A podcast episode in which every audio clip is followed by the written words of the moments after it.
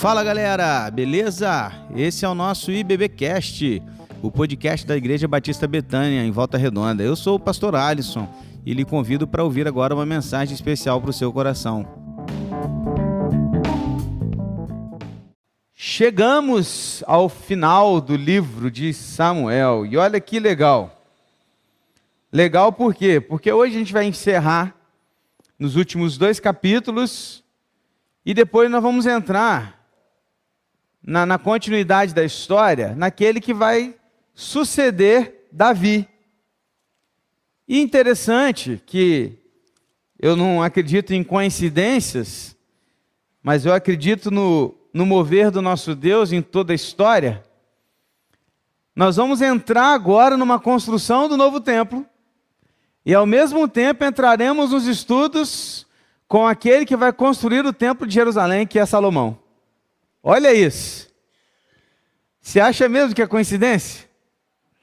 Ao mesmo tempo que a gente vai dar início à obra do nosso, né, do nosso novo templo, da nossa, é, da nossa ampliação, vamos tratar também a respeito de como Salomão foi usado por Deus para a construção do templo de Jerusalém.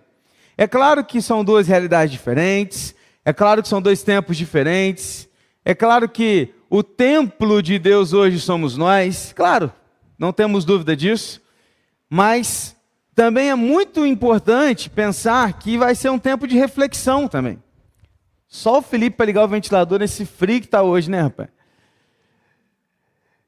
E, e, a gente vai poder refletir em muitos aspectos, em muitas atitudes, em muitas escolhas, em muita oração que foi feita naquele tempo para a construção daquele que seria o templo conhecido como a presença de Deus no lugar do povo, ali entre o povo.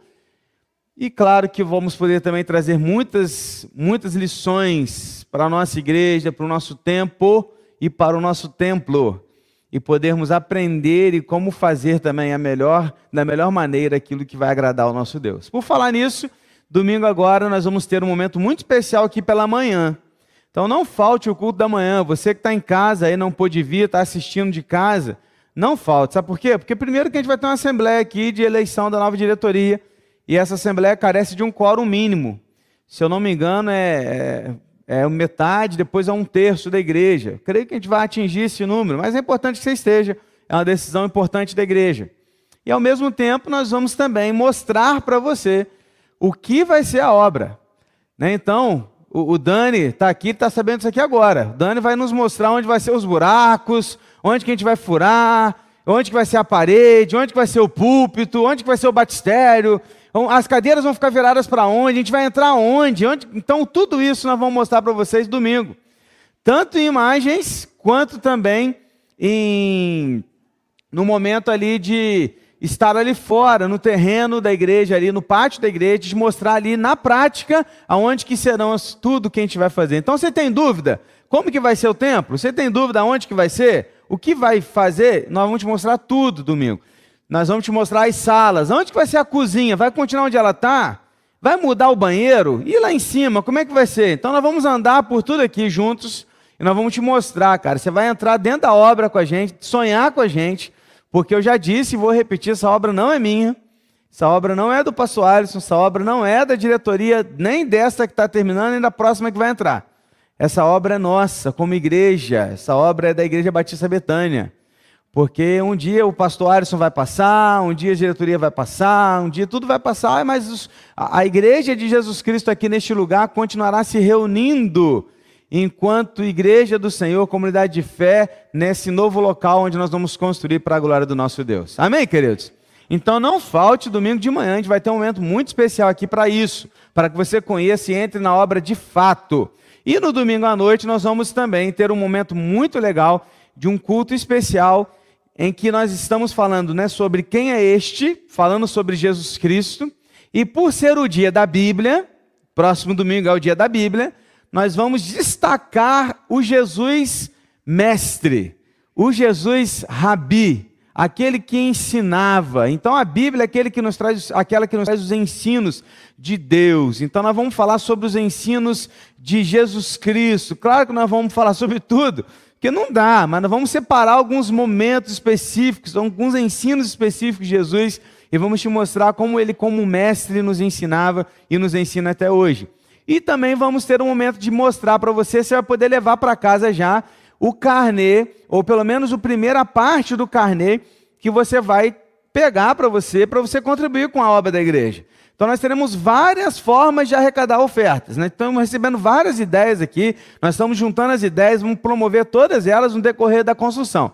Uma delas principal é o carnê, que você vai receber lá, né, o, o carnê da casa própria. Já viu isso aí? Agora é o carnê do templo próprio. Nós vamos ter né, nossa, nossa construção. Então você vai levar o seu carnê.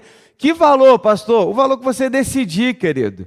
Você vai falar, eu queria contribuir 50 reais por mês para a obra. Legal, você vai receber o carnê com 50 reais. Ah, eu quero contribuir com 150, eu quero contribuir com mil reais por mês. Amém, meu irmão. Você vai receber o carnê de acordo com aquilo que você escolher. Eu quero contribuir com 45, não tem valor mínimo, máximo, não tem isso. Você vai contribuir com aquilo que o seu coração mandar junto desse carnê. Então vai ser um carnê personalizado. Você vai colocar lá o valor da parcela que você quer contribuir e que você vai se comprometer a isso. Então não é só colocar lá, eu, vou, eu quero contribuir com 20 reais. Então se comprometa e cumpra. Em todos os meses você deve estar junto desse carnê esse valor. Porque a gente vai contar com essas entradas fixas para aquilo que a gente vai fazer no decorrer da nossa obra. Então, tudo isso a gente vai estar apresentando e mostrando para vocês no próximo domingo. Então, não fique de fora, quero que vocês sejam envolvidos com tudo isso, né? E que você possa realmente estar sair daqui apaixonado, empolgado, sonhando, para que a gente possa fazer isso quanto antes. Eu já te falei que esse negócio está na minha cabeça e não sai. Para mim, a gente vai fazer essa obra em um ano. Eu falo isso, os irmãos ficam assim, rapaz, né? O Dani fica assim, que isso, pastor? Mas, cara, eu, para mim já está na minha mente, cara. Se Deus vai me dar essa benção ou não, não sei mas que eu já estou com na minha mente que no ano que vem nós vamos fechar o ano aqui, inaugurando o novo templo, eu já estou com isso na minha mente. Então, meu irmão, agora depende da gente colocar aí a nossa mão no arado, fazer a nossa parte e deixar o Senhor fazer a dele, porque ele realmente nos surpreende. Não é assim que ele faz? Amém? Então vamos lá, vamos arregaçar as mangas e vamos fazer mais. Gostei muito de uma, palavra que o Rogério deu ontem na, na nossa reunião de obreiro, que aliás foi uma excelente reunião de obreiro ontem. Que coisa linda a reunião de obreiro ontem. Quantas pessoas participando. Que seja assim cada vez mais, com mais pessoas envolvidas, que foi muito boa. Muito mesmo. Né? E o Rogério comentou algo, a gente estava falando sobre os custos da igreja, os gastos. E teve hora que o Rogério falou assim: gente, não é o gasto da igreja que está alto, não são as ofertas que estão poucas. Nós temos que aumentar as ofertas, nós temos que aumentar os dízimos, nós temos que trazer mais ofertas, mais para que a gente possa fazer mais e mais para a glória do nosso Deus. Então é isso, que a gente possa se envolver mais e mais para dar aquilo que a gente pode dar com o nosso coração ao nosso Deus, tá bom? Então participe com a gente. Eu vou fechar aqui essa última parte de avisos extras aqui te falando uma coisa. Como domingo é dia da Bíblia, eu estou pedindo para que você faça um negócio aí. Coloquei no grupo da igreja lá do WhatsApp, não sei quem viu. Quem não viu vai ficar sabendo agora. Traga para esse domingo algum exemplar da Bíblia que você tenha lá, o mais antigo, o maior, uma Bíblia que você tenha lá em japonês, uma Bíblia que você tenha lá. Você tem um, um exemplar da Bíblia em hebraico? Você tem um exemplar da Bíblia no grego, traz para gente nesse domingo. Você tem alguma coisa lá que é, é uma Bíblia que chama que sim, uma Bíblia que passou de pai para filho, sabe? Tem um pouco disso em algumas, algumas famílias. É uma Bíblia que foi a primeira Bíblia que você ganhou, ou a, a Bíblia que você ganhou no seu dia do seu batismo. Você tem um carinho especial por ela. A gente quer que você traga. Domingo, eu queria muito ver todo mundo com a Bíblia física, física aqui na igreja. Por quê? Porque é o dia da Bíblia. Então nós vamos vir para cá no domingo de manhã e a gente vai montar uma mesa aqui para deixar expostos esses exemplares legais que você tem. Eu já tenho alguns aqui no meu gabinete que já estou separando ali. Tem uma Bíblia de Jerusalém desse tamanho ali assim, eu vou deixar exposto ali. Tem uma Bíblia ali que, que a gente tem a tradução. Vou colocar ali para vocês a língua hebraica, o grego, para vocês poderem conhecer. Tudo que eu tenho ali de Bíblia, eu vou colocar ali de curiosidade. Mas eu queria que você trouxesse também a sua. Traga lá. Você tem um exemplar da Bíblia mais antigo lá na sua casa? Você tem alguma coisa que é muito especial para você? Ou a menor Bíblia? Eu, lembro muito do pastor Anderson. Pastor Anderson, a gente se encontrava para o encontro da Ordem dos Pastores, a gente tirava as nossas Bíblias, e o pastor Anderson tirava uma Bíblia desse tamanho assim. A gente brincava com ele, falava que a gente estava com a espada e ele estava com canivete. Era brincadeira, é claro, porque a espada, né, o Senhor tem a palavra dele, é, é valiosa em qualquer jeito, mas ele tinha uma Bíblia desse tamanhozinho assim. Você tem uma Bíblia desse tamanhozinho lá? Traz pra gente. A gente quer muito colocar isso tudo assim, sabe? Para mostrar mesmo os exemplares, é, curiosidades diferentes, enfim, tudo que você puder trazer de dif diferente você tem lá, queria que você trouxesse para este domingo. Você tem a Bíblia em áudio, em braille, sei lá, traz para a gente poder conhecer. Amém? Tamo junto? Cri, cri, cri. Amém. Tamo junto então. Pessoal de casa também lembra de fazer isso aí, tá bom? Beleza. Dito isso, vamos orar mais uma vez e então entraremos no nosso estudo bíblico. Pai, quero agora pedir ao Senhor que fale conosco, Deus, através do estudo da tua palavra, que o Senhor nos ensine, que o Senhor nos mostre, Deus, as suas lições, o teu aprendizado que a gente vai ter aqui agora, que seja vindo do teu espírito às nossas vidas. Que a gente saia daqui transformado, desafiado, para fazer, Deus, para o Senhor o, o que o Senhor realmente merece. Para que a gente não dê ao Senhor aquilo que não nos custe nada.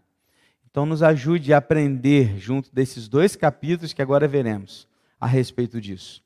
Por isso, nós colocamos agora a tua palavra aqui diante de nós e pedimos que o teu Espírito nos ilumine para que aprendamos, que, para que conheçamos, para que a tua palavra possa vi realmente, Deus, como uma espada de dois gumes, para nas profundezas da nossa alma e coração nos cortar e nos fazer conforme a tua vontade. É isso que eu te peço. E é assim que eu oro, no nome de Jesus. Amém, Senhor. Um rei falho, um Deus misericordioso. Segundo Samuel, capítulos 23 e 24. Serão os dois capítulos que nós vamos estudar nesta noite. E nós chegamos ao fim do capítulo, ou, aliás, ao fim do, do livro de 2 Samuel.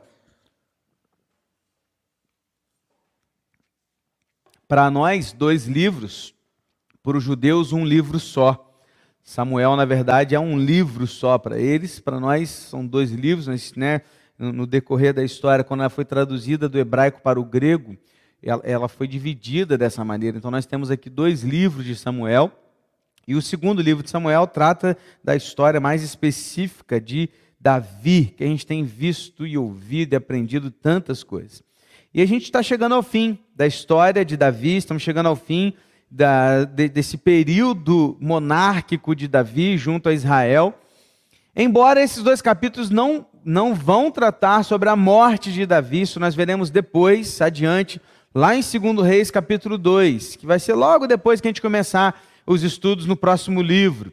É, mas a gente vai aprender aqui os momentos finais, a oração final de Davi, as suas últimas palavras, algo que vai ser muito interessante a gente aprender. Esses dois capítulos eles registram o último salmo de Davi, o nome dos seus maiores soldados e o relato de um dos seus piores pecados. Então, nesses três capítulos, nós veremos o último salmo de Davi, os nomes dos seus grandes soldados guerreiros e um dos seus piores pecados. Logo de início, eu já queria dizer para você alguma coisa sobre as lições desses capítulos. Primeiro, que os líderes devem depender do Senhor e dar glória a Ele em tudo. Uma coisa muito especial aqui, que você vai ver logo no início, que a gente vai começar a ler, é que Davi reconhece que tudo o que ele havia feito não era dele mesmo, mas vinha de Deus. Que ele dependia totalmente do Senhor. Uma outra lição é que nenhum líder é capaz de fazer todo o trabalho sozinho. Então, de cara, antes mesmo da gente entrar nos, na leitura, a gente já pode aprender duas coisas. Primeiro, que líderes precisam depender totalmente do Senhor. E segundo, líderes não fazem nada sozinhos. Precisamos uns dos outros. Eu quero convidar você então para a leitura desses, desses capítulos. Segundo Samuel capítulo 23, quero começar lendo os dois primeiros versículos contigo, que dizem assim: São estas as últimas palavras de Davi. Palavra de Davi, filho de Jessé. Palavra do homem que foi exaltado, do ungido do Deus de Jacó, do suave salmista de Israel. O Espírito do Senhor fala por meio de mim e a sua palavra está na minha língua. Este é o último salmo de Davi, que vai do versículo 1 ao versículo 7. Eu comecei com os dois primeiros versículos para destacar como que Davi ele começa reconhecendo o senhorio e a soberania de Deus na sua vida. Primeiro que é muito interessante pensar, irmãos, que Davi escreveu pelo menos 73 dos salmos que estão no nosso livro de Salmos na Bíblia. Então, dos 150 livros, do, dos 150 números de salmos que a gente tem no livro, desses 150, pelo menos 73 são de Davi. Mas sabe o que chama atenção? É que o último salmo de Davi não está lá no livro dos salmos, está aqui, em 2 Samuel capítulo 23. Em 2 Samuel capítulo 23, o primeiro versículo diz assim: as últimas palavras, essas são as últimas palavras de Davi. As suas últimas palavras escritas e inspiradas pelo Senhor estão aqui em 2 Samuel capítulo 23. E é muito interessante pensar, porque este salmo, possivelmente Davi estava escrevendo também com o propósito de ensinar o seu filho Salomão sobre liderança. Ao mesmo tempo que ele louvava a Deus com este salmo, ele ensinava o seu herdeiro, o seu sucessor, sobre como liderar.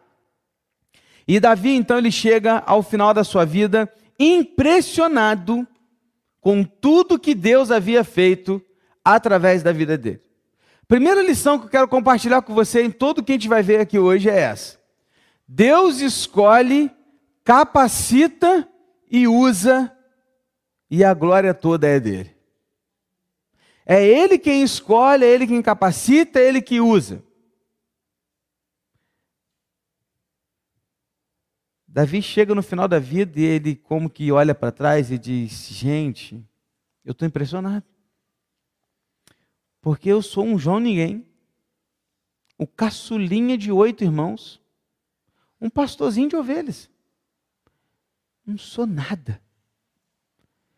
A convicção que Davi tinha no final da sua vida é de que tudo que ele havia feito foi feito por causa de Deus. Por isso ele vai dizer nos versículos que a gente leu que ele era um homem que foi exaltado, que ele foi ungido por Deus, porque o Espírito do Senhor falava por meio dele. E a palavra de Deus estava na língua dele, ou seja, ele reconhece que tudo que ele havia feito tinha vindo de Deus. Ele estava impressionado. Grandes líderes, queridos, são treinados nos bastidores antes de começar a trabalhar em público. Davi foi treinado por 30 anos por Deus. Nasceu, foi treinado na sua adolescência até que ele foi se tornar um pastor de ovelhas. Foi treinado depois quando Saul passa a persegui-lo. E por muito tempo ele foge, está sendo treinado por Deus. E depois treinado por Deus num período ainda de, de, de muitas é, lutas internas consigo mesmo, antes de tomar o trono de, de, de Israel, onde sentar ao trono de Israel. No mínimo 30 anos, Deus esteve preparando Davi para aquilo que ele queria usar. Nas palavras de um autor chamado Goethe, ele diz que os talentos são mais desenvolvidos na solidão e o caráter é melhor formado nos vagalhões tempestuosos do mundo. O que são vagalhões, pastor? São aquelas grandes ondas. Então ele está dizendo que o caráter ele é formado nas grandes ondas do mundo. É quando nós somos jogados na, na areia pela já tomou caldo pela onda. Imagina agora aquela onda lá de, daquele lugar lá em Portugal que o pessoal vai surfando aquelas ondas gigantes você tomando um caldo daquela onda do mundo, aquilo acontecendo, você só rodando, rodando, rodando. E é assim que Deus vai desenvolvendo o nosso caráter. Dr. Martin Lloyd Jones disse: É triste quando um jovem alcança o sucesso antes de estar preparado para ele. Davi só chegou ao trono quando Deus reconheceu que ele estava pronto.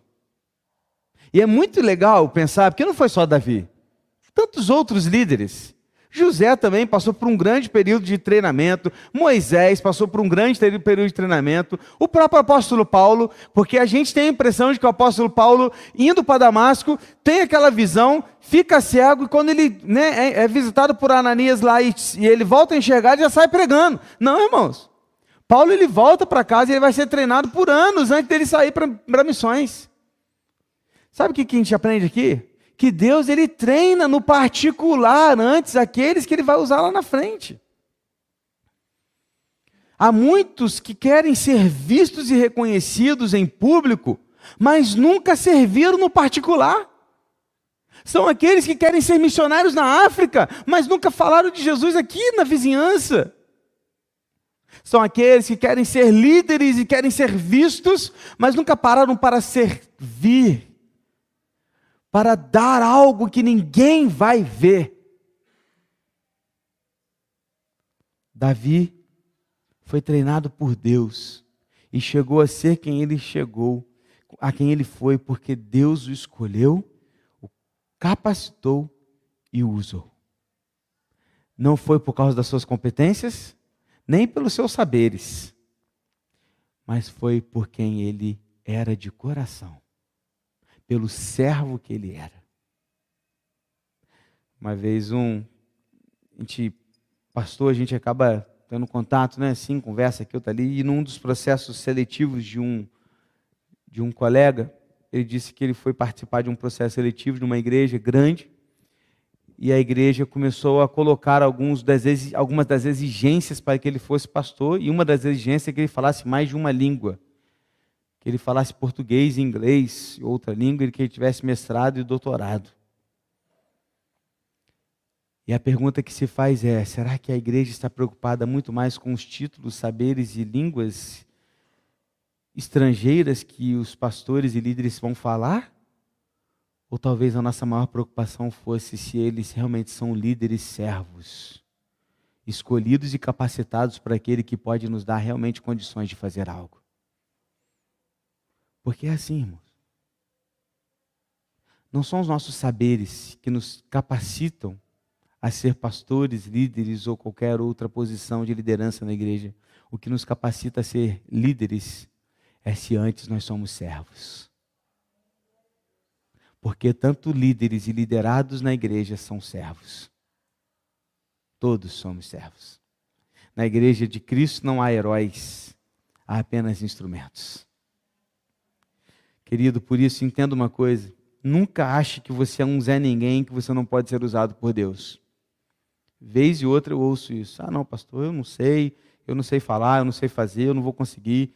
E começa a achar que não pode fazer algo por causa dos seus, das suas competências e saberes. Se Deus te escolheu, Ele vai te fazer. Sirva de coração, alegre o tempo todo. Aonde quer que Deus te colocar, sirva. Seja um servo. Davi foi escolhido por ser um servo lá na, no pasto de ovelhas sem que ninguém visse. E talvez Davi poderia continuar sendo um pastor de ovelhas o resto da vida e está tudo bem. Porque nem todo mundo vai ser levado à liderança também. A grande questão é: seja servo aonde você estiver. Não importa quem esteja olhando e nem que recompensa você receberá aqui, porque não é sobre isso, é sobre o nosso coração diante de Deus. Amém? eu começo a aprender aqui que Davi, ao escrever este último salmo, ele reconhece que tudo que ele havia feito era a respeito de Deus e não dele. A glória era toda dele. Aí ele continua o salmo assim: olha, vamos do versículos 3 ao 7 agora, vem comigo. O Deus de Israel falou, perceba que ele continua colocando todo o salmo nas mãos de Deus, tá?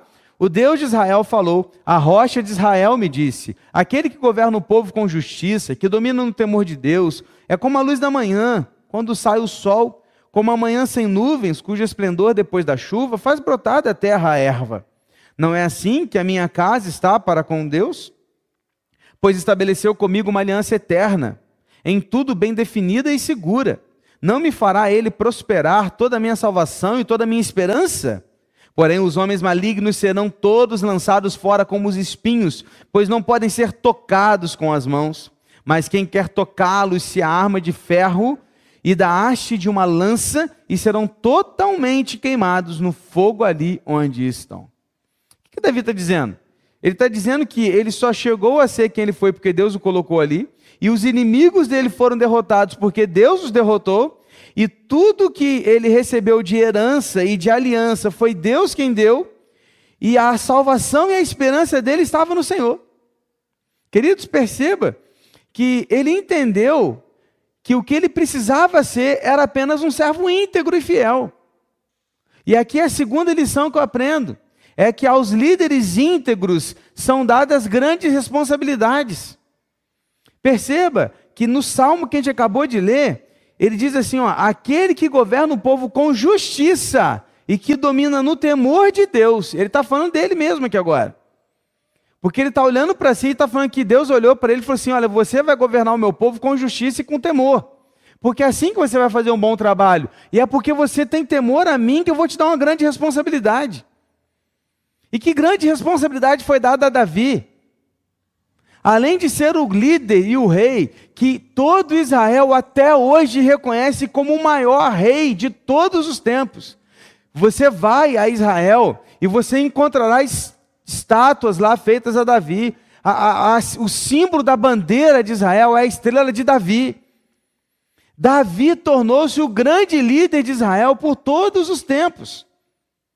A grande responsabilidade de Davi não foi apenas ser o grande rei daquele período, mas sabe o que foi também? Foi que da sua herança e da sua linhagem viria, viria o Messias, Jesus Cristo, o Senhor. Que grande privilégio e que grande responsabilidade. Por isso ele falou da sua linhagem, no versículo 5, não é assim a minha casa para com o meu Deus, pois ele estabeleceu comigo uma aliança eterna. E ele me fará prosperar, minha salvação é minha esperança. A aliança eterna que foi feita com Davi foi essa, de que dele viria aquele que reinaria para sempre, Jesus Cristo, o Senhor. Que privilégio! Que privilégio! Grandes responsabilidades são dadas àqueles que têm integridade e fidelidade para com Deus. Grandes responsabilidades não significam grandes ministérios, gigantes, fama e poder, mas grandes responsabilidades. Talvez pode ser apenas o cuidar de uma pessoa, mas ao fazer isso, fazer para a glória de Deus.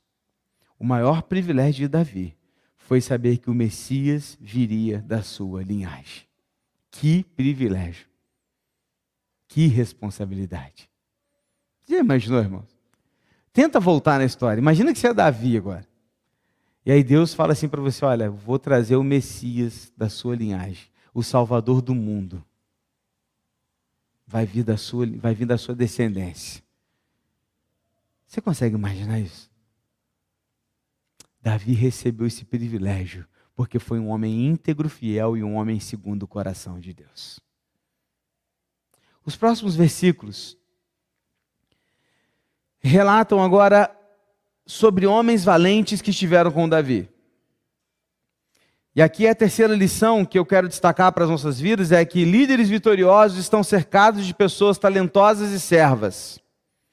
Perceba que nos próximos versículos, os destaques não estarão mais em Davi, mas estarão em todos os homens que andaram com Davi e foram grandes guerreiros. Eu quero passar rapidamente por esse texto, porque eu não vou me atentar a muita coisa aqui, embora alguns detalhes importantes que eu queria destacar. Então pega a sua Bíblia aí e vem comigo nessa leitura, que eu vou tentar um, fazer uma leitura mais dinâmica aqui, trazendo algumas lições rápidas do versículo 8 adiante, tá bom? Então vamos lá, versículo 8. São estes os nomes dos valentes de Davi. E aí ele começa falando de um: Josebe Bacebete, filho de Taquemone, o principal de três. Este brandiu a sua lança contra oitocentos homens e os matou de uma só vez. Primeira coisa, primeiro homem que ele destaca aqui é esse camarada. Ele só matou 800 homens de uma vez. A Bíblia não relata como foi isso. É muito provável que não tenha sido sozinho lutando com uma espada com 800 homens. Mas de alguma maneira ele conseguiu lutar e vencer 800 homens. Como isso aconteceu, pastor? A Bíblia não diz. O que a Bíblia diz é que ele venceu 800 homens. E se a Bíblia diz é verdade. Amém, irmãos? Então, fato é que este camarada, este homem aqui, ele foi um grande guerreiro usado por Deus para derrotar mais de 800 inimigos de uma vez só. Então, primeiro homem que destacado aqui é esse. Que, por incrível que pareça, a gente nem ouviu falar dele até agora, né? Olha que interessante como é que é a palavra de Deus, né? E aí vamos lá, versículos 9 e 10. Depois dele, Eleazar, filho de Dodô, filho de Aioi, entre os três valentes que estavam com Davi. Quando desafiaram os filisteus ali reunidos para a batalha, para a batalha, perdão. Quando os filhos de Israel já se haviam retirado, ele se levantou e atacou os filisteus, até lhe cansar a mão e ficar grudada na espada. Naquele dia, o Senhor efetuou grande livramento e o povo voltou para onde Eleazar estava somente para pegar os despojos. Então, olha que interessante. Esse cara aqui, o Eleazar, é um outro guerreiro que diz o texto que no momento específico, lutando contra os filisteus, os soldados o deixaram só e ele começou a lutar contra os filisteus que ali estavam tentando guerrear, lutando contra Israel. E ele lutou tanto que diz a Bíblia que a mão dele grudou na espada. Grudou. Ele está segurando a espada com tanta força e a mão dele ficou grudada na espada. Ele venceu aquela batalha por causa disso. E ele não foi orgulhoso e nem egoísta, porque diz o texto que ele dividiu todos os despojos da guerra com aqueles que depois foram encontrar com ele. Então, a gente já sabe que os despojos da guerra são né, aqueles tesouros que eles pegam dos que morreram, e ele não ficou aquilo tudo para ele. Ele dividiu com os outros homens. Outro homem, 11 e 12. Depois dele vinha Sama, filho de Agé, o Aharita. Quando os filisteus se juntaram em Lei, onde havia uma plantação de lentilhas, e o povo fugia dos filisteus, Sama pôs-se no meio daquele terreno e o defendeu, e matou os filisteus, e o Senhor efetuou o grande livramento. Outro camarada é o Sama. O que, que esse cara fez? Ele arriscou a própria vida para defender um terreno de lentilhas ou de cevada. Aí você vai falar assim: nossa, pastor, mas o que, que tem um terreno de lentilhas tão importante assim, né? Para defender? É porque este terreno pertencia a Israel. E se pertencia a Israel, ele pertencia a Deus. E se era de Deus, é porque Deus havia confiado a Israel aquele terreno. Logo, ele era mordomo daquilo e precisava dar contas daquilo. Por isso, ele não arredou o pé dali e lutou contra os filisteus para defender o terreno que Deus havia colocado nas suas mãos. Às vezes a gente não entende muito sobre mordomia. A gente está falando de mordomia na EBD. E às vezes a gente não entende muito de mordomia.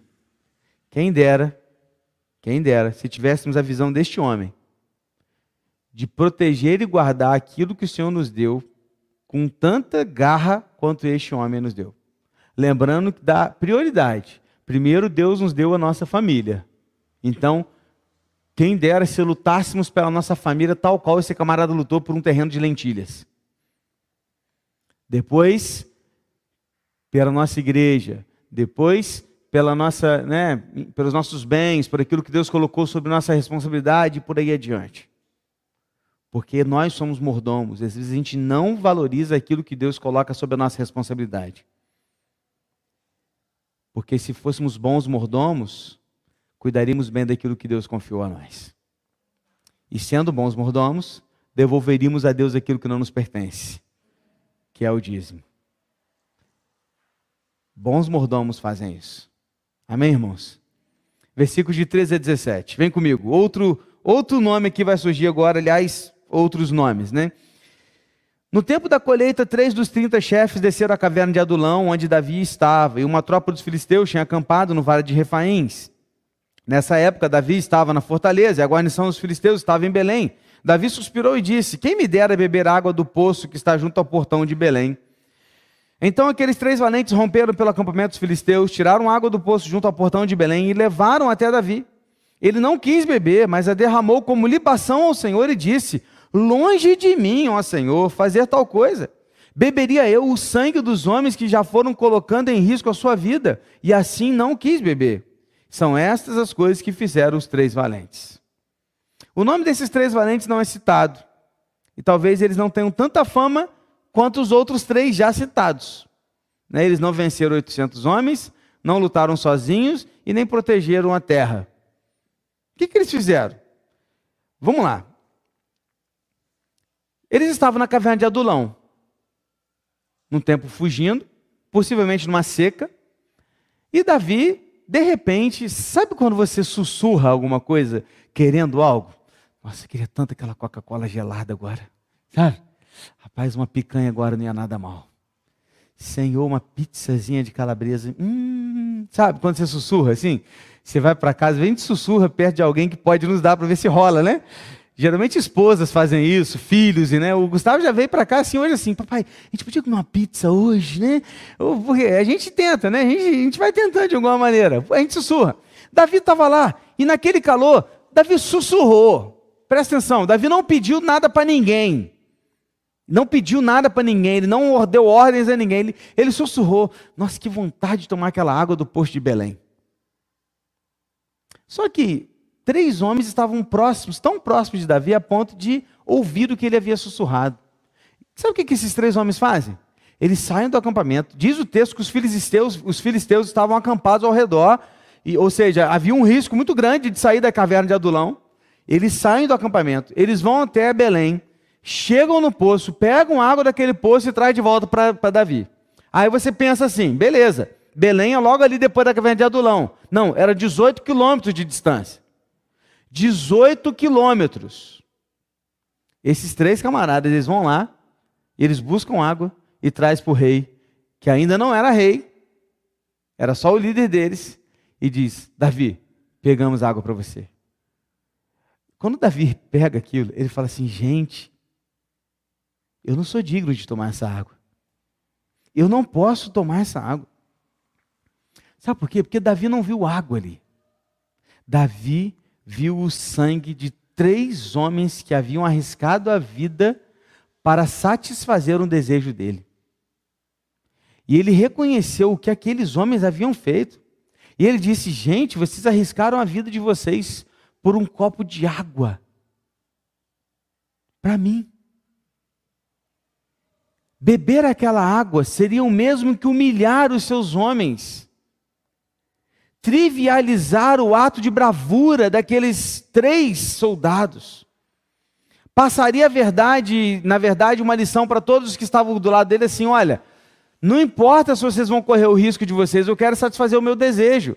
Não era isso, aqueles homens não pensavam nisso, mas se ele tivesse feito isso, todos os outros iriam pensar assim, cara, Davi tomou aquela água e ele entende, eles vão entender que não importa o qual risco a gente corra, se for para satisfazer o desejo do rei. Ele está mais preocupado com o desejo dele que com a nossa vida. Embora não fosse isso. Não era, tá? Não era. Nem o pensamento dos três homens, nem o Davi. Não era. O que, que Davi faz? Davi vê ali uma oportunidade de adorar a Deus. E aquilo que ele recebe de presente, ele dá em sacrifício a Deus. O ato de libação, o que é isso, pastor? Era pegar e derramar um líquido sobre um, um, sacrifício que já estava sendo ofertado a Deus. Então, geralmente era um cordeiro que estava sendo sacrificado e queimado no altar, jogava-se um, um copo de vinho, por exemplo. Esse derramar era um ato de consagrar a vida. É como se eu estivesse derramando a minha vida aos pés de Deus. Pegou? Não havia ali um sacrifício acontecendo. Mas ao mesmo tempo, Davi pegou aquela água e disse: Agora eu vou fazer como um sacrifício de libação. E vou derramar essa água ao meu Deus. Dizer para ele, quando eu fizer isso, que essa água não é tão importante e valiosa como, como ele é para mim. Por mais sede que eu esteja e por mais vontade e desejo que eu tenho de tomar essa água, eu vou provar para o meu Deus que ele é muito maior do que isso. E ele então derrama aquela água como um sacrifício a Deus. Um ato de consagração, simbolizando uma vida entregue e derramada na presença do Senhor. Consegue imaginar isso? Davi fez isso. Versículos 18 e 19. Também Abissai, irmão de Joabe, filho de Zeruia, era de chefe de 30, este, empunhando a sua lança, atacou trezentos homens e os matou. E tinha nome entre os três. Ele era mais nobre do que os trinta e se tornou chefe deles. Contudo, não chegou aos primeiros três. Quem são os primeiros três? Os três lá que a gente já citou. Os três mais fortes lá, que tiveram aquele negócio, são os três mais, é, digamos assim, hierarquia são os três maiores, ok? Abissai é aquele irmão de Joabe. Joabe era o general, lembra dele? A gente tem falando de Abissai há muito tempo aqui já. É o camarada que queria matar o Simei, lembra? Era o camarada que estava com Davi junto no acampamento contra Saul, que ele queria fincar a lança contra Saul. É o mesmo cara. É dele que ele está falando. Então, Abissai era sobrinho de Davi e aqui está sendo destacado como um grande homem, corajoso, e é elogiado aqui por ter matado 300 soldados. Não necessariamente a mesma hora, mas na história dele, digamos assim, né, sabe? Pelé teve mil, mais de mil gols, não teve? Então, esse aqui ele matou mais de 300. A ideia é essa, né? É contagem de gols. Então, ele, contando quantos homens ele havia matado, ele tinha matado 300 homens. Então, era o, o, o placar dele era esse. E aí, mais uma leitura aqui para a gente fechar esse momento. 20 a 23. Também Benaía, filho de Joiada, era homem valente de Cabzel e realizou grandes feitos. Ele matou dois heróis de Moabe, desceu uma cova e nela matou um leão no tempo da neve. Matou também um egípcio, um homem de grande estatura, ou seja, gigante. O egípcio trazia na mão uma lança, mas Benaí o atacou com um cajado. Arrancou a lança da mão dele e o matou com ela. Essas coisas fez Benaía, filho de Joiada, pelo que teve o nome entre os primeiros três valentes. Era mais nobre do que os trinta, porém não chegou aos primeiros três. Mesma coisa. Davi o pôs sobre a sua guarda. Gente, é muito impressionante esse cara aqui em especial. Por quê? Porque era extraordinário pensar em algo específico da vida de Benaí. Ele é o único relato, único citado na Bíblia, único caso de um sacerdote que se transformou em soldado. Ele não era soldado, ele era um sacerdote. E ele deixou o, o, o trabalho de levita, de sacerdócio, para ser um soldado. E ele tornou-se um grande comandante da guarda pessoal de Davi. Benaía lutou bravamente no campo de batalha, vencendo esses aí que a gente acabou de citar, um gigante e dentre outras coisas. E ele vai ser também, mais para frente a gente vai falar um pouquinho dele, porque ele vai ajudar muito Salomão também, quando Salomão tomar o trono. Mas um episódio incrível que é citado aqui, que você com certeza olhou e pensou, gente, como é que ele fez isso, né? Ele se deparou com o pior dos inimigos, um leão, no pior dos lugares, numa cova, na pior das circunstâncias, num dia de neve, e, o venceu. Sansão venceu um leão, sim. Davi matou um leão, sim. Mas Benaía matou um leão dentro de uma cova em neve, em dia de neve. Você imagina isso. E esse cara, ele é destacado aqui por aquilo que ele havia feito. Benaía foi um grande homem, um grande guerreiro, e vai ser. Nós vamos falar um pouco dele mais adiante, depois, quando a gente começar a falar sobre Salomão também. Mais adiante, dos versículos 24 ao 39, a gente tem aqui uma citação de mais de 30 nomes de homens e guerreiros que lutaram ao lado de Davi. Eu não vou falar, não vou ler agora o nome deles. Eu sei que você vai ler em casa depois, com certeza. Né? Então não vou ficar lendo aqui o nome de todos eles aqui agora do 24 ao 39, que vão ser só nomes, tá? Então os mais destacados eu falei sobre eles e o finalzinho do capítulo agora fala a respeito destes homens que lutaram ao lado de Jesus, de Jesus, de Davi. E aí o capítulo 24 entra porque é um capítulo também muito especial. A gente começa lendo o capítulo 24, eu quero ler com você o primeiro versículo. E talvez você vai soar estranho alguma coisa que você vai ler aí agora. Diz assim o primeiro versículo do capítulo 24. Mais uma vez a ira do Senhor se acendeu contra os israelitas, e ele incitou Davi contra eles, dizendo: Vá e levante o censo de Israel e de Judá. Alguma coisa te soa estranho? Quem citou Davi a fazer o censo? Aí no texto? Deus. Está aí para você? Está escrito isso aí? Só que você sabe, que a gente vai falar disso agora, que esse censo foi um erro. E aí você pensa, ué, como assim, pastor? Quer dizer que Deus levou Davi a pecar? Vamos ler o texto correspondente a esse? Eu já falei para você que 1 Crônicas é um texto correspondente a 2 Samuel, certo? Me ajuda aí. Vá lá no capítulo 21 de 1 Crônicas, versículo 1. Abre aí, vai, vai, vai, vai, corre, corre, corre, corre. 1 Crônicas, capítulo 21, versículo 1. Deixa eu te mostrar o versículo que está aí. Esse capítulo aí é, é, o capítulo que é correspondente ao, segundo, ao capítulo 24 de 2 Samuel. Tá bom? Vamos ler o primeiro versículo agora? Diz assim, 1 Crônicas 21, Então, Satanás se levantou contra Israel e incitou Davi a levantar o censo de Israel. Agora deu ruim. Deu chute. Deu ou não deu? Que agora a gente está em conflito aqui, peraí. A gente tem dois textos falando da mesma história, e um versículo está falando que Deus incitou Davi a fazer, e o outro está falando que Satanás fez isso. Qual está certo e qual está errado? Os dois estão certos. Vamos entender por quê? Vamos lá. Quando você lê Jó, você vai ler lá que Satanás vai até Deus e fala assim, olha, aí Deus fala, olha lá meu filho Jó, que obediente, está vendo como é que ele é fiel? É lógico você dá tudo para ele, deixa eu tirar dele, você vai ver se ele não vai te desobedecer. Pode tirar o que você quiser. O que acontece aqui? Deus diz o quê? Pode tirar o que você quiser, que ele vai continuar sendo fiel a mim. E Satanás tem a permissão de Deus para ir lá e fazer isso.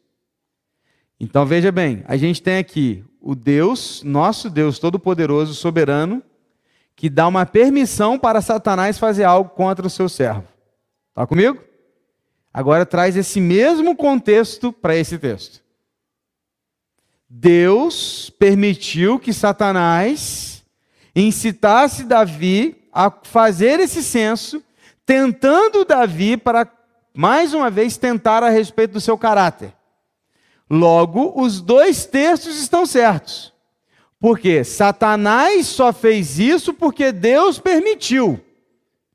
Então, é uma tentação que vem de Satanás, mas há aqui uma permissão de Deus. Só que se eu ler apenas o capítulo 24 de 2 Samuel, eu vou achar que é só Deus, que Deus que fez isso. Mas se eu ler só o versículo 1 de, de 1 Coríntios 21, eu vou achar que Satanás tem liberdade para fazer o que ele quiser. Então, quando junto esses dois textos, eu percebo que Satanás fez, mas ele só fez porque Deus permitiu. Tá comigo? Tá claro? Balança a cabecinha para você que entendeu. Chique? Top. Então vamos lá. O que, que acontece então, pastor? Davi vai ceder à tentação de fazer o censo? Qual o problema em fazer um censo? Vamos lá. Versículos de 2 a 9. Agora, segundo Samuel, tá? Segundo Samuel 24, de 2 a 9. O rei disse a Joabe, comandante do seu exército: Percorra todas as tribos de Israel, desde Dan até Berseba, e levante o censo do povo para que eu saiba o seu número. Então Joabe disse ao rei: Que o Senhor, seu Deus, multiplique este povo cem vezes mais, e que o rei, meu senhor, o veja mas por que o rei, meu senhor, quer fazer uma coisa destas? Porém, a palavra do rei prevaleceu contra Joabe e contra os chefes do exército. Então eles saíram da presença do rei para levantar o censo do povo de Israel.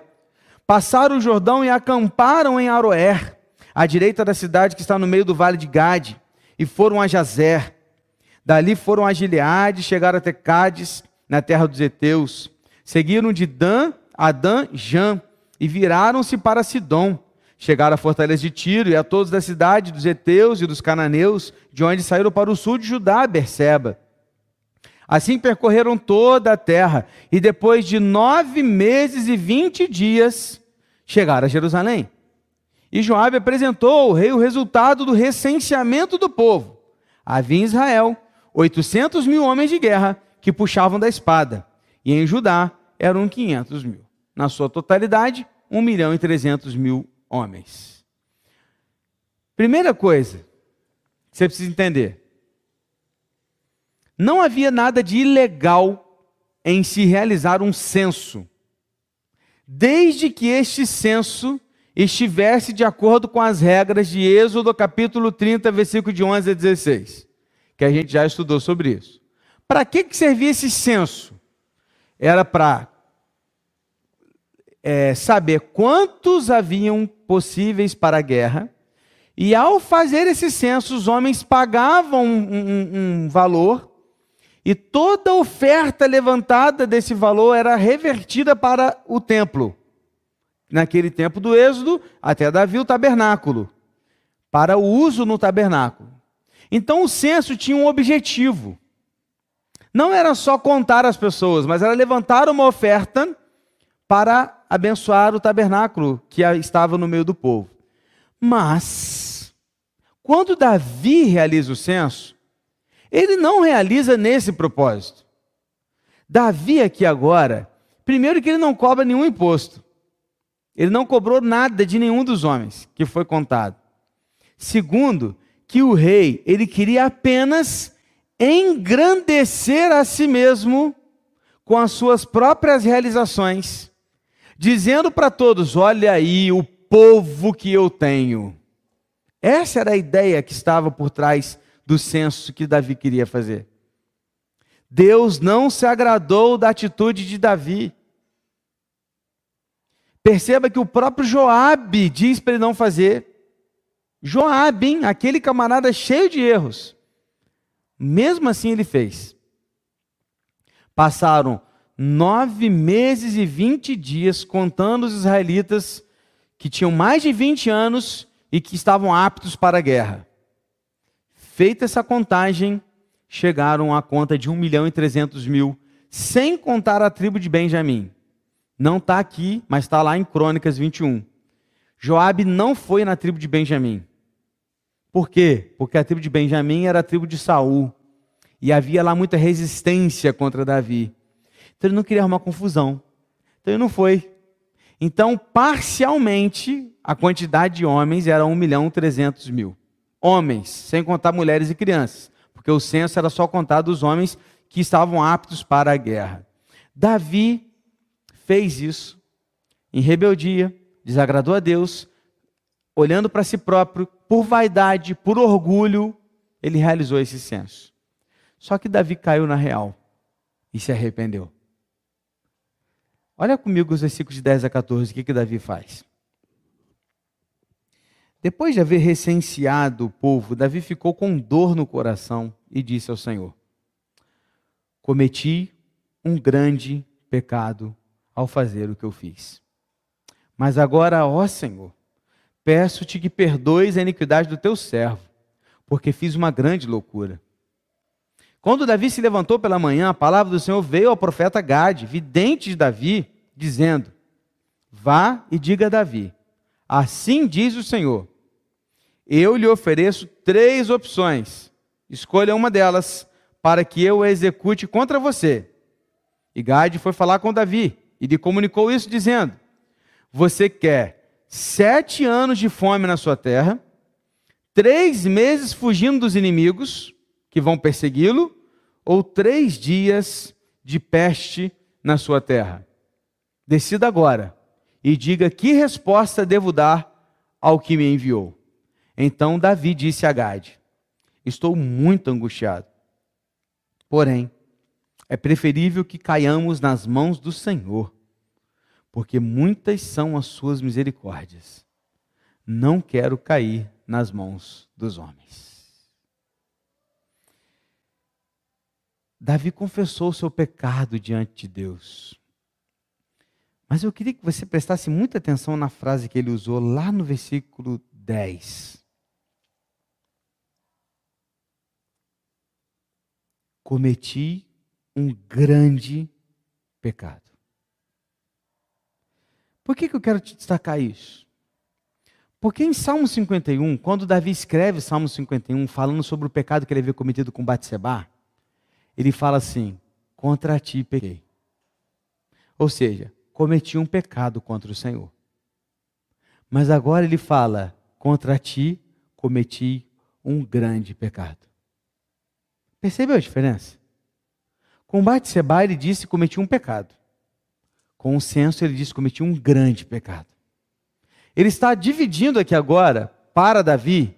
Ele havia entendido que o pecado que ele havia cometido com o censo era pior do que o que ele havia cometido com Batseba. Talvez ao nosso olhar não fosse. Vamos bater um papo reto aqui agora. Se eu perguntasse para você, qual pecado foi pior de Davi? Um adultério seguido de homicídio ou um censo em rebeldia a Deus? Naturalmente, naturalmente, talvez você pense diferente, tá? Mas geralmente a resposta é adultério seguido de homicídio. É um pecado pior. Mas não. quando Davi vai se confessar diante de Deus, ele confessa que aquele era um grande pecado, maior que o pecado que ele havia cometido. E perceba, querido, que aqui está algo que às vezes a gente não entende. Mas o pecado que Davi havia cometido com Batseba foi um pecado da carne, de ceder a lascívia numa tarde de ócio. Mas o senso foi um pecado de espírito, um ato deliberado de rebelião contra Deus, motivado pelo orgulho do seu coração. E o orgulho é uma das coisas no topo da lista de Deus que ele mais detesta. Orgulho é a fonte de todos os pecados. O censo foi uma rebelião intencional. E pior, Deus ainda havia dado nove meses para ele se arrepender, porque por nove meses Joab estava contando o povo. E ele não se arrependeu. Qual a diferença dos dois pecados? O pecado com Batseba foi aquele deslize que o cara toma quando ele está desligado. Sabe pecados que a gente comete no, no dia a dia? Aquele palavrão que sai sem querer, aquela mentira que você fala para se, se, safar, aquela fofoca que você faz sem perceber, assim que você, sabe, que você vai caindo assim, não vai vendo. É isso que aconteceu. Por um momento ócio, olhou, desejou, trouxe Batseba, teve relação com ela. Foi um momento. Mas o senso, ele planejou, orquestrou, foi alertado antes de cometer, decidiu fazer, foi adiante. Por nove meses ele tinha tempo de pensar e voltar atrás e não voltou. Qual a diferença dos dois? É que no segundo, Davi escolheu deliberadamente pecar contra Deus. Pastor, mas quando ele pecou contra Betseba, também não escolheu? Escolheu, mas ele escolheu por um deslize. Aqui não. Aqui ele escolheu por vontade própria, por querer, por orgulho, por desejo, e ele quis aquilo. Então, aquele, esse pecado é, é mais comparado àquele que você talvez é, tenha tempo de pensar e não fazer, e mesmo assim faz. Sabe? Você está com raiva de alguém, você está doido para ir lá socar aquela pessoa. E aí você tem uma semana que você, aquela pessoa só vai chegar daqui uma semana. Então você tem uma semana para pensar e não fazer aquilo. E você, mesmo assim, na semana que o cara chega, você vai lá e soca ele. Você escolheu fazer isso. Você, você teve tempo para pensar, mas não, não voltou atrás. Você fez o que você havia escolhido. Você continuou deliberadamente no pecado. É a diferença de um pecado obstinado para um pecado de deslize. Gente, presta atenção, por favor. Os dois estão errados, tá? Não você vai falar, ah, então tá bom, pecar por deslize pode. Não, não pode também não. Por isso aquele que está em pé, vigie para não cair. Então tem que estar tá vigiando, meu irmão, o tempo todo. Tá? Tá tudo errado os dois. Mas nesse quesito aqui de orgulho do coração, de, delibera, de, de ser um pecado deliberado, obstinado, de escolha, Davi errou de uma forma pior. Tanto foi assim que o pecado com Batseba trouxe quatro mortes. E o pecado do censo vai trazer 70 mil mortes. Quando ele tem a opção de escolher três consequências. Sabe quando você chega para o seu filho e fala: Você quer apanhar ou você quer ficar de castigo? Você dá opção ainda para ele. Deus virou para ele: Vou te dar três opções. E essas três opções não são à toa, não, tá, irmãos? Porque essas três opções aqui são castigos ligados à aliança de Deus, quando Deus havia feito essa aliança com o povo. Se eles não obedecessem, eles iam ter fome, iriam ser derrotados por forma militar e teriam peste. Então Deus deu três opções para eles: você quer fome, você quer derrota militar ou você quer uma peste? Davi olha para o pro profeta e responde assim: Preferível é que caiamos nas mãos do Senhor, porque muitas são as suas misericórdias. Não quero cair nas mãos dos homens. A resposta dele era o que era peste. Porque é melhor ter três dias de peste do Senhor que ficar na mão dos homens. Prefiro ficar três dias nas mãos do Senhor. Foi a resposta que ele deu porque Deus havia. Ele queria, imaginava que Deus poderia agir com misericórdia para com ele. O que, que acontece? Vem comigo, 15 a 25. E a gente vai terminar. Então o Senhor enviou a peste a Israel desde a manhã até o tempo que havia determinado. E desde Dan até Berseba, ou seja, de norte a sul, morreram 70 mil homens do povo. Quando o anjo do Senhor estendeu a mão sobre Jerusalém para destruir, o Senhor mudou de ideia quanto a este mal e disse ao anjo que fazia destruição entre o povo: Basta, retire a sua mão. Misericórdia. Viu aí? O texto continua. O anjo estava junto à eira de Araúna, o Jebuseu. Ao ver o anjo que feriu o povo, Davi falou ao Senhor e disse: Eu é que pequei, eu é que fiz essa perversidade, mas essas ovelhas o que fizeram? Que a tua mão seja contra mim, contra a casa do meu pai. E naquele mesmo dia, Gade foi falar com Davi e disse: Vá, edifica um altar ao Senhor na eira de Araúna, o Jebuseu. Davi foi segundo a palavra de Gade, como o Senhor lhe havia ordenado. Araúna viu do alto o que o rei e seus homens vinham ao seu encontro, saiu e se inclinou diante do rei com o rosto em terra e perguntou: Por que o rei, meu senhor, vem até ao teu servo? E Davi respondeu: Para comprar de você esta eira, a fim de edificar nela um altar ao Senhor que me cesse a praga do meio do, meio do meu povo. Então Araúna disse a Davi: Que o rei, meu senhor, tome e ofereça o que bem quiser. Aqui estão os bois para o holocausto, o debulhador de cereais, a canga dos bois para a lenha, tudo isso é seu, rei. E Araúna oferece a ele. E acrescentou: Que o Senhor seu Deus aceite a sua oferta. Porém, o rei disse a Araúna: Não, eu vou comprar de você pelo que vale. Eu, porque não oferecerei ao Senhor, meu Deus, holocaustos que não me custem nada. Assim Davi comprou a ele os bois por 50 moedas de prata. Davi edificou ali um altar ao Senhor, apresentou holocaustos e ofertas pacíficas. E assim o Senhor se tornou favorável para com a terra e a praga cessou no meio de Israel. A peste começou e seguiu até que 70 mil homens haviam morrido. E Deus agiu com misericórdia. Olha aí, Davi, a sua oração foi ouvida. Deus agiu com misericórdia. Pastor, Deus se arrependeu, mas Deus não se arrepende, não, Deus não se arrependeu. Deus agiu com misericórdia diante de uma oração feita pelo seu servo. Deus não se arrepende de nada. Ele tem vários caminhos e várias consequências para várias atitudes nossas. É isso. Talvez a sua pergunta seja assim: Poxa, pastor, mas Deus tinha que matar 70 mil homens por causa do pecado de um? Se você observar e voltar lá no versículo 1 de 2 Samuel 24, o texto diz assim: Mais uma vez a ira do Senhor se acendeu contra os israelitas. A ira do Senhor estava sobre Davi? Não. A ira do Senhor estava sobre quem? Sobre os israelitas. Não sabemos exatamente por que o texto não diz, mas a Deus está virado com Israel. E essa consequência do pecado de Davi, embora fosse uma consequência pelo seu pecado, era também uma punição pelo pecado de Israel. Alguns historiadores e teólogos chegam a dizer que este, esta punição era por causa do, da, da rebelião de Absalão. E esses 70 mil homens eram todos aqueles que estavam do lado de Absalão. Mas isso a Bíblia não diz, tá? Isso é uma suposição dos teólogos que estudam aqui a Bíblia de mais profundidade, com arqueologias e tudo mais. Então é só uma suposição. Fato é que morreram 70 mil homens naquele dia, até que chegou o um momento que Deus falou assim: basta, não vão morrer mais homens. E naquele momento que ele falou, Davi viu o anjo, no, exatamente no lugar daquela eira, nesse lugar desse dono Araúna.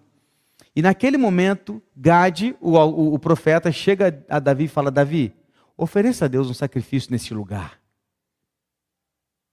Davi vai até a, a, aquele terreno, e quando ele está chegando no terreno, o dono do terreno olha e vê o rei. E o rei está chegando na casa dele, e o rei chega para ele e fala assim: Eu quero fazer um sacrifício aqui, eu vou comprar, porque eu quero fazer um sacrifício aqui ao meu Deus. E aquele homem olha para o rei, aquele homem possivelmente era um homem rico. Ele olha para o rei e fala assim: Não, rei, está tudo aqui, tudo seu. Os bois, a lenha, está aqui, a terra é sua. Só que Davi não aceita. Davi olha para aquele homem e fala assim: Não, eu vou pagar. Porque eu não vou dar ao meu Deus aquilo que não me custe nada. Que lição, irmãos. Primeiro que Davi havia reconhecido que o seu pecado custou caro. Às vezes a gente não acha que o nosso pecado tenha custado tão caro. Porque a gente fala tanto de graça, né? Ah, é pela graça, é a graça, é a graça. Mas o seu pecado levou Jesus, o Filho de Deus, para a cruz. O meu pecado levou Jesus para ser crucificado numa cruz. Você acha que foi de graça? Foi não. Alguém pagou por esse preço. E esse alguém se chama Jesus Cristo. Davi entendia isso. Ele falou assim: não, eu não vou dar ao meu Deus aquilo que não me custe nada. Eu não posso dar ao meu Deus aquilo que eu ganho de graça. Eu tenho que dar a Ele aquilo que me custe algo. Diz o texto que ele paga 50 ciclos de prata pelos bois e 600 ciclos de ouro pela terra. Em Crônicas completa isso, tá? Um ciclo de ouro pesa cerca de 11 gramas e meio. Não dá para fazer essa comparação, essa conversão para os dias atuais, mas só para você ter uma ideia, tá? Só para você ter uma ideia. Davi pagou pelos bois, o que hoje seria cerca de 2.400 reais. E ele pagou pela terra, o que hoje seria cerca de 2 milhões e 200 mil reais. Se eu transferir literalmente, sem fazer conversões do tempo, né? Porque eu estou só pegando, tá? É, essa conta rápida, básica e simples. E ele pagou por isso. E quando ele pagou isso, diz o texto que ele fez sacrifício a Deus, e isso eu estou completando com crônicas. o texto de crônicas diz que na hora que, ele, que o sacerdote ele faz o sacrifício, cai fogo do céu e consome o altar, mostrando que Deus havia se agradado daquele sacrifício. Sabe o que eu aprendo aqui? Duas coisas. Primeiro, para de ser mesquinho e comece a dar a Deus aquilo que te custe alguma coisa. É muito fácil dar para Deus o tempo que eu não preciso me sacrificar. É muito fácil dar para Deus aquilo que está sobrando. Comece a dar a Deus aquilo que te custe algo, que custe seu tempo, que custe seu dinheiro, que custe seus bens, que custe você mesmo porque é isso que Deus espera de nós. Agora, uma outra lição que eu aprendo aqui de uma forma muito especial é que onde abundou o pecado, superabundou a graça. Meus irmãos, eu quero encerrar esse texto e, e tudo que a gente falou aqui te dizendo só uma coisa. Se eu pedisse para você agora citar para mim os dois piores pecados de Davi, quais seriam os dois pecados piores que você me citaria? Vou te ajudar. O pecado com Batseba e o senso. Sim? Então, os dois piores pecados de Davi: o adultério com Batseba e o senso que ele acabou de realizar. Que ele falou que foi pior do que o pecado que ele havia cometido. Ah, olha como é que Deus age. De Batseba nasce Salomão. Salomão é o sucessor de Davi. Salomão vai construir o templo de Jerusalém. Sabe aonde? Nessa terra que Davi acabou de comprar. Essa terra que Davi acabou de comprar, sabe que terra é essa? É, a mesmo, é o mesmo lugar onde Abraão um dia levou Isaac para sacrificá-lo. Você lembra desse texto? Lembra naquele dia que Abraão vai lá e vai sacrificar o próprio filho? Essa terra. É essa terra. Davi compra essa terra e o templo de Jerusalém é construído exatamente no lugar onde Abraão havia oferecido Isaac. E ali ele disse: Onde está o cordeiro? E essa pergunta foi respondida lá com João Batista, quando ele disse: Eis o cordeiro de Deus, Jesus Cristo. Aonde abundou o pecado, superabundou a graça. Meus irmãos, que coisa maravilhosa. Que coisa maravilhosa. Isso não é desculpa para a gente pecar. Não. Mas isso aqui é para mostrar que estímulo a gente tem para continuar buscando e confiando a Deus na sua graça, mesmo quando a gente cai em pecado e desobedece. Porque aonde abundou o pecado, superabundou a graça. Amém? Veja o que Deus faz. Ele transforma os nossos erros em bênçãos. Vamos orar. O que você tem entregado ao Senhor hoje?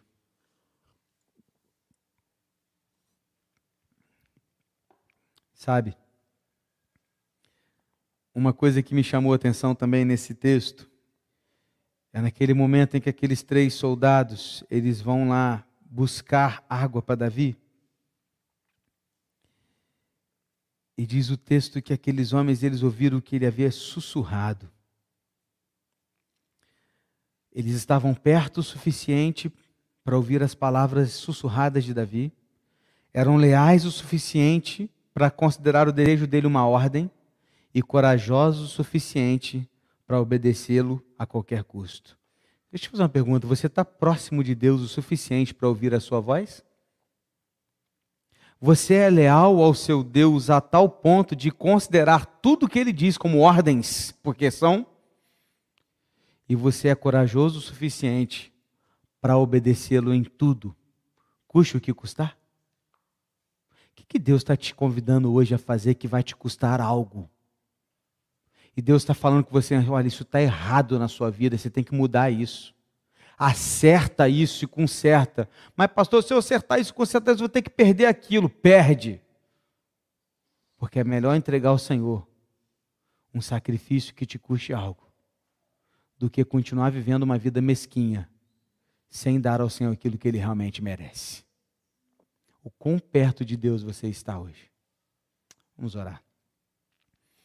Pai querido, Pai amado, obrigado por essa leitura, obrigado por esse texto, obrigado por esse estudo. Obrigado por nos ensinar tanto. E ao encerrar o capítulo 24, ao encerrar o livro de Samuel, segundo, a gente encerra aprendendo que aonde abundou o pecado, superabundou a graça. Porque o Senhor trouxe bênçãos e alegrias mesmo em detrimento às escolhas erradas e pecados cometidos de Davi. Isso não nos dá liberdade para pecar, apenas nos mostra que o Senhor continua cuidando de nós, mesmo quando. E esse foi o nosso podcast de hoje. Siga nossa igreja nas redes sociais e compartilhe também esse podcast com mais pessoas. Venha nos fazer uma visita na Rua Manuel Bandeira, número 53, São Luís, Volta Redonda, Rio de Janeiro. Um abraço e até mais.